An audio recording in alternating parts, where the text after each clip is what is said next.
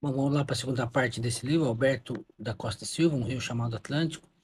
É, bom, ele diz que aqui, né, quando eu li, eu falei que a Europa quase nunca ligou para, o, para a África, né, e ficou. O Brasil, o Brasil sempre teve, né, teve uma grande proximidade, né, da nossa formação, nosso estilo, países quentes, é, somos tropicais e tal, mas ainda estamos perdendo esse bonde, a China está ficando com esse bonde.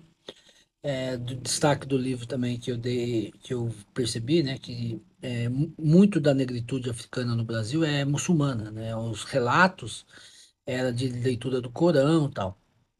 E eles foram acabar acabaram sendo, se adaptando aí ao candomblé e ao catolicismo.